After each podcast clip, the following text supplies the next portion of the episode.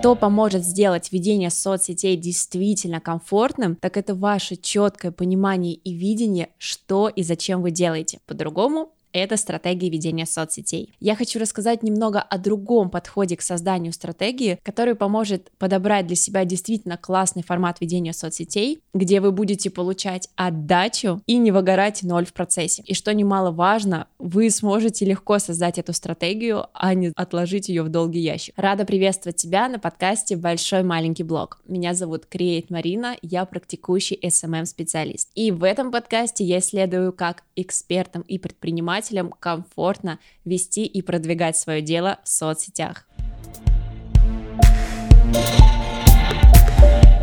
Итак, что же такое вообще стратегия ведения соцсетей? По факту это план продвижения вашего бизнеса или дела в социальных сетях. Выражается он чаще всего в целях, которые вы ставите на ведения соцсетей, в контент-плане, форматах, которые вы используете в контенте и способов привлечения и удержания аудитории. Стратегия действительно должна быть оцифрована, а не находиться в вашей голове, потому что всегда в наших мыслях все кажется каким-то просто вау, я думаю, сейчас я просто всех разорву, а когда ты начинаешь это все реализовывать, вот этот эффект вау, он пропадает, потому что нет четкого понимания и каких-то конкретных действий. Если вы забьете в Google стратегии ведения соцсетей, вам выпадет просто множество разных статей, классной информации о том, как большие компании и маркетологи создают стратегии для брендов, что нужно ставить цели по смарт, э, считать всякие показатели вовлеченности, проводить конкурентный анализ и всякие такие сложные штуки. Но если у тебя нет большой компании, штата маркетологов и вообще ты хочешь вести соцсети самостоятельно, вот даже разбираться в этих терминах просто нет времени. Кусочками мы хватаем везде и всюду информацию, и нам кажется, что мы уже в целом все как бы знаем. Но когда дело доходит до действий, в голове просто пустота, потому что нет вообще никакого плана. Кусочками мы всюду хватаем разную информацию, и у нас складывается впечатление, что мы как бы все знаем и все понимаем,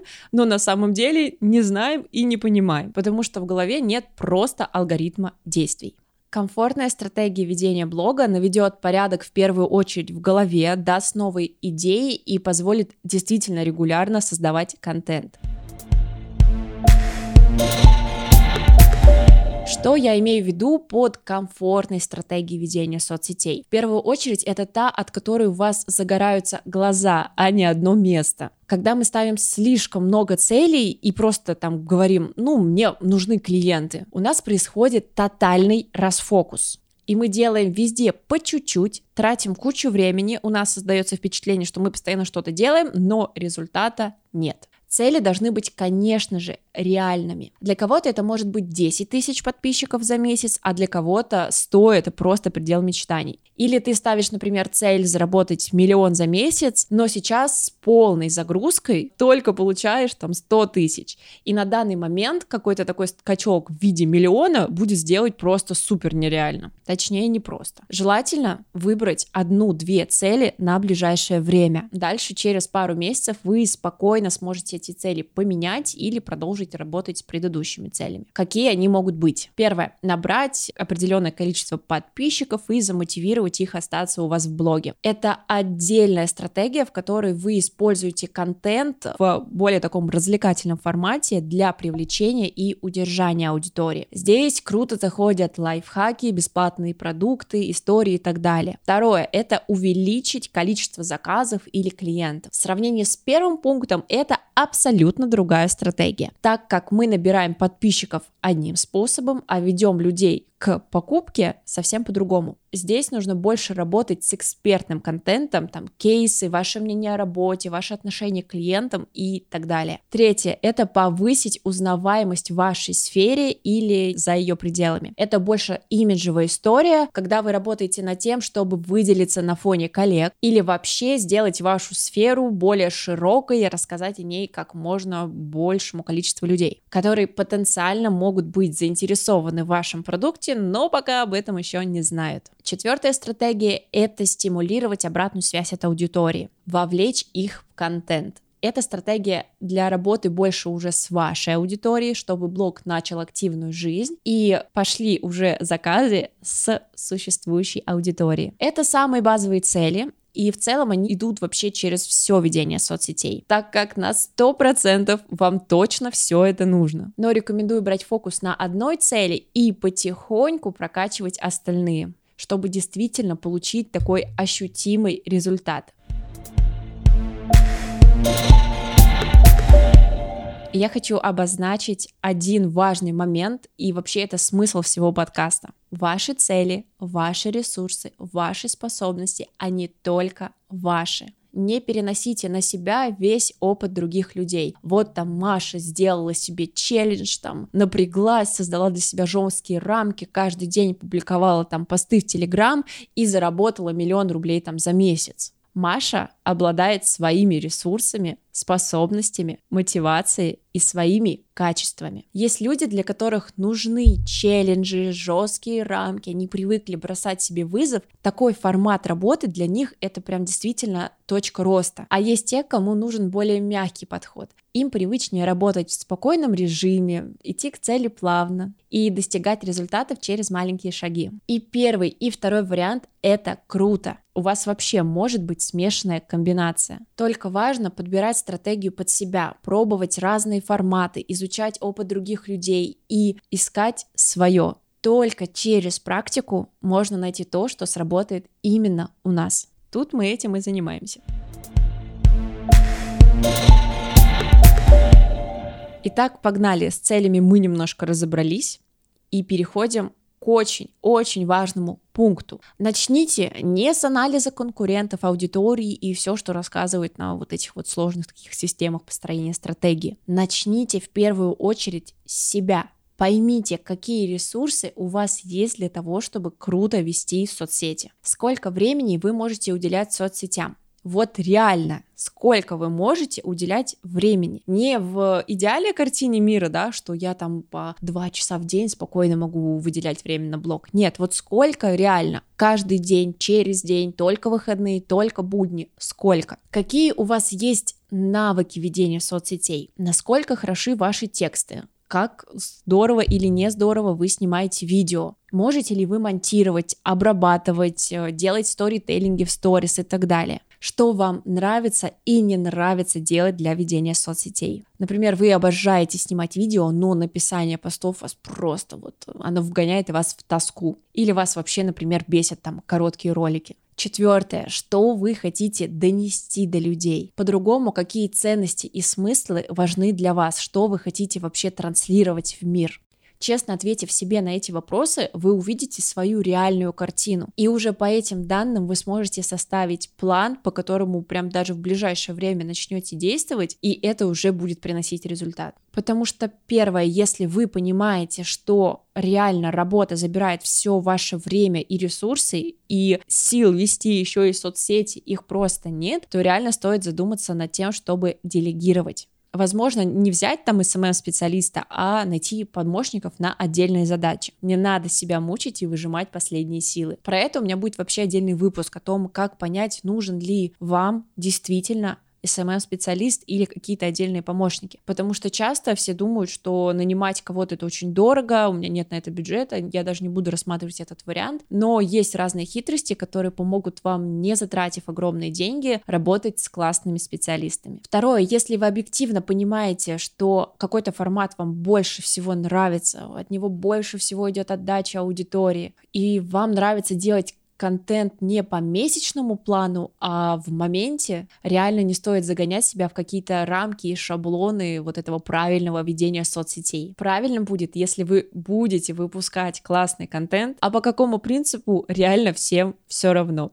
Вы уже, скорее всего, знаете просто сотни различных инструментов, которые сработали у других. Пропустите их через свой мир, насколько вам это откликается, хочется ли вам это делать или это из разряда надо. Всем реально все равно. Вы можете вести блог в любом формате, и к вам придет именно ваша аудитория, которая будет откликаться то же самое. И неважно, как вы это будете делать. Когда вы поймете, где ваши сильные и слабые стороны, какие у вас есть возможности и ресурсы, станет намного проще разобраться, как уже прямо сейчас вы сможете себя выгодно презентовать и с какими направлениями нужно поработать, чтобы усилить ваше позиционирование. Например, вы умеете круто работать на камеру, снимаете видео, хорошо ведете сторис, а вот с постами беда. В первую очередь вы берете фокус на те форматы, которые вам интересны и которые у вас классно получается. А дорабатывать то, что не очень хорошо получается, можно постепенно, спокойно набивая руку. Пожалуйста,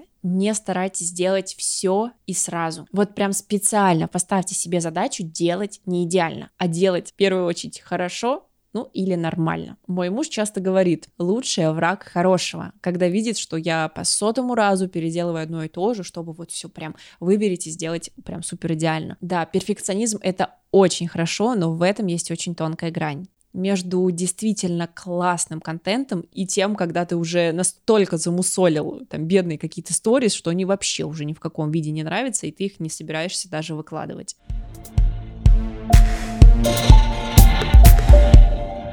Когда вы поймете, какие ресурсы у вас есть, уделите внимание анализу аудитории. Да, это звучит сложно, но по факту вам нужно узнать, что волнует ваших клиентов и в каком виде вы можете решить их проблемы. Тут, скорее всего, вы скажете, я знаю, что болит у моих клиентов, я уже давно работаю, но запросам свойственно меняться или менять свою форму. Или вообще вы можете находиться в каких-то розовых очках, если постоянно не общаетесь со своей аудиторией. Иногда действительно нужно просто спросить. На какие-то точечные вопросы можно создавать периодические опросы в тех же сторис. А если вы уже совсем потерялись вообще, что хотят, что болит у ваших клиентов, то можно создать такую небольшую анкету там из трех, там, пяти, шести вопросов, а, которые вы разместите в блоге. Или вы можете пообщаться со своими лояльными клиентами, задать им несколько уточняющих вопросов или вообще в идеале с ними созвониться и копнуть немножко глубже вот вот этого вопроса, а как вам услуга. На этом этапе многие советуют создать портрет аудитории, описать прям их максимально подробно, чем живут, чем дышат, какие у них хобби, интересы, увлечения, где работают и так далее. Это отдельная большая работа, и лучше всего ее делать поэтапно, чтобы не утонуть в анализе. И важнее начать с того, какие проблемы у ваших потенциальных клиентов и на что они обращают внимание при выборе специалиста, эксперта или бренда. Это два самых ключевых вопроса. А дальше постепенно вы сможете узнавать более точно про интересы, хобби и так далее. Важно это делать постоянно. Вот прям взять себе за привычку в первую очередь всегда, всегда спрашивать обратную связь у своих клиентов. Почему-то до сих пор это делают не все, или просто пишут, что «а как вам услуга?» Напишите как бы свой отзыв. Но людям бывает очень тяжело как бы писать какие-то свои эмоции без какой-то базы, и они просто могут написать «ну, спасибо, мне в целом понравилось. А если вы сможете подготовить там 2-3 вопроса, прям самых простых, как ориентир для того, чтобы человек написал вам отзыв, вы получите реально не просто вот это вот спасибо, а развернутый материал для дальнейшего анализа. В нем можно подчеркнуть очень много важных вещей. Негативные отзывы в этом варианте вообще еще круче, потому что негатив всегда расписывает более подробно и подчеркивает прям реально, где есть недочет. К ним нужно относиться очень спокойно и как бы принимать во внимание все, что говорят э, ваши клиенты, даже в негативной форме. И вообще, помимо того, что э, общаться с клиентами, нужно постоянно общаться со своей аудиторией, потенциальными клиентами, поддерживать с ними связь, смотреть их блоги, собирать данные постепенно. Это прям супер материал для подготовки контент-плана, особенно если вы будете использовать те же формулировки, которые вам написали ваши клиенты или аудитория, потому что прочитав это, допустим, в ваших постах, для них это будет намного больше откликаться, потому что в этих словах они будут видеть себя, и эти выражения им понятны.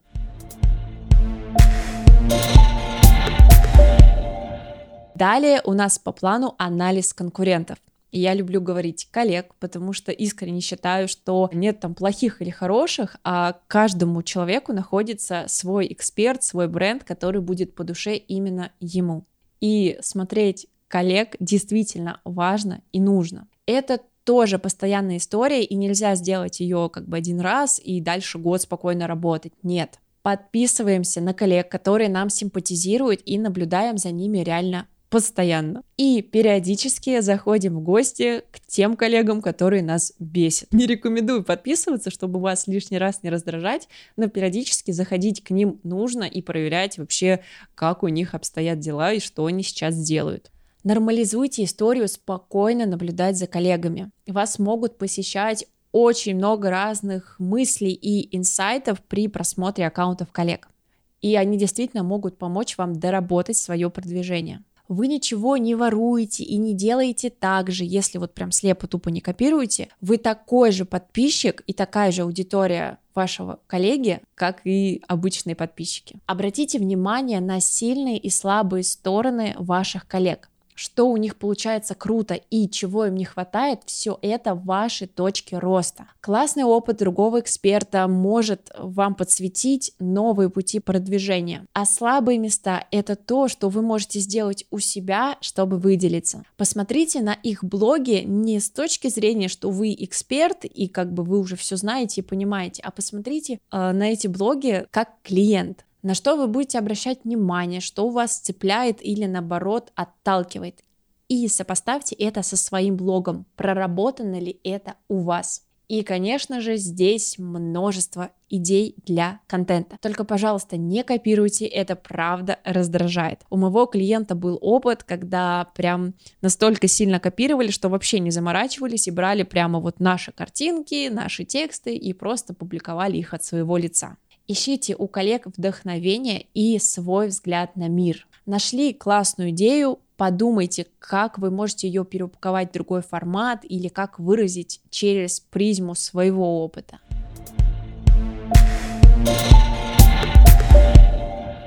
Окей, мы поняли, какие у нас есть ресурсы, какие потребности у наших клиентов и аудитории, посмотрели на свою нишу через наших коллег, и сейчас у вас уже может появиться огромнейшее количество идей. И самое время перейти к контент-плану. Сейчас будет открытие, но контент-план можно делать на полгода, на пару месяцев, на месяц, на неделю, на пару дней, как вам комфортнее и понятнее нет никакого четкого правила, на какой срок должен быть ваш контент-план. И чаще всего люди не делают его из-за того, что есть какое-то представление, что контент-план обязательно должен быть на месяц. После всех анализов обычно я выписываю все свои идеи вот так по пунктикам в одном месте. Смотрю их направление и какие цели они могут закрыть. И расписываю уже по дням, какие темы, в каком формате и где я буду раскрывать. Про площадки мы поговорим с вами в следующих эпизодах. Сейчас не буду на них акцентировать внимание, но имейте в виду, там тоже есть всякие нюансы. Контент-план — это база, которая может вам показать, на что нацелен ваш контент, чтобы не было такого, я вот каждый день публикуюсь, все вот столько делаю, но вот результата почему-то не достигаю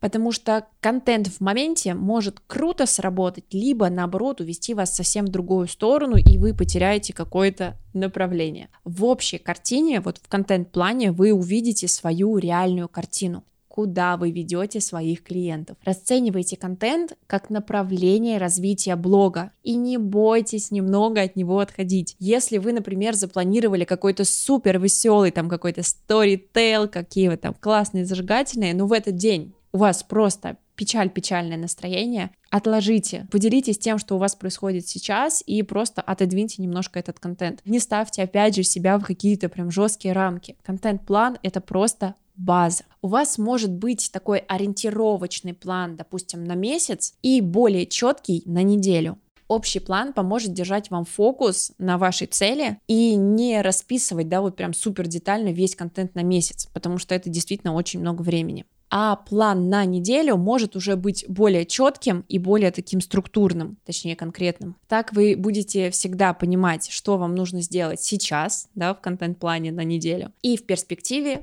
одного месяца. Если вам комфортнее проработать контент-план сразу на месяц, это тоже очень круто. Важно только не затянуть это дело и не откладывать вот эту публикацию, пока вы все-все-все не пропишете. Учитывайте время публикаций и то время, пока вы готовитесь к публикации материала. Очень частая история, что блог не ведут, пока не сделают все анализы, не пропишут все свои смыслы, ценности и так далее. То есть э, Ты занимаешься процессом вроде создания, работаешь, но в этот момент у тебя в блоге просто тишина. И ты по факту работаешь с каким-то вот образом, да, вот, допустим, какого-то идеального там своего клиента, но при этом не работаешь с реальными людьми, которые тебе прямо в моменте могут очень много чего рассказать. Все эти анализы будут идти всегда. То есть это такая история, которая никогда не заканчивается. Когда вы перестаете анализировать, да, что происходит вокруг вас, вы по факту уже останавливаетесь. Нужно просто это принять, что это да, это нормально, и просто делать пока на уровне нормально, хорошо, и в процессе уже докручивать до какой-то идеальности.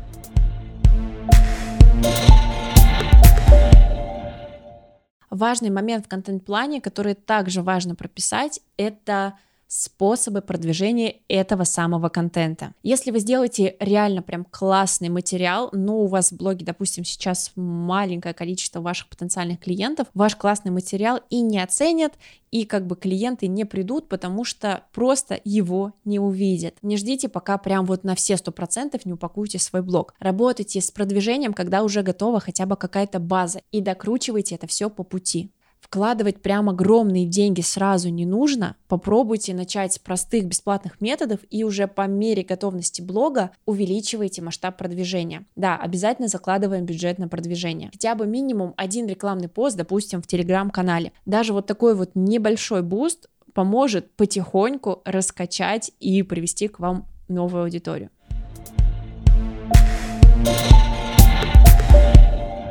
Вау, сколько я вам всего уже рассказала, но на самом деле, когда я пишу сценарий, я каждый раз думаю, сколько мне еще хочется всего дополнительно рассказать. В следующих эпизодах я буду более подробно обсуждать все эти этапы и делиться фишками, поэтому обязательно подписывайтесь на подкаст и на телеграм-канал Большой Маленький Блог, чтобы не пропустить. В телеграм-канале вас будет ждать очень удобная инструкция по созданию своей стратегии четко, по шагам. Обязательно загляните и берите себе в работу, потому что я прекрасно понимаю, что в подкасте, возможно, сейчас все было понятно, потом ты опять садишься, а что делать. Поэтому я для вас подготовила такой план по шагам, поэтому обязательно загляните в канал и берите себе в работу. Там же вы можете задать мне все непонятные, интересующие вопросы, я буду очень рада вам помочь. Спасибо, что были со мной сегодня, дослушали и досмотрели этот подкаст. Желаю вам много-много клиентов и подписчиков. Пока-пока!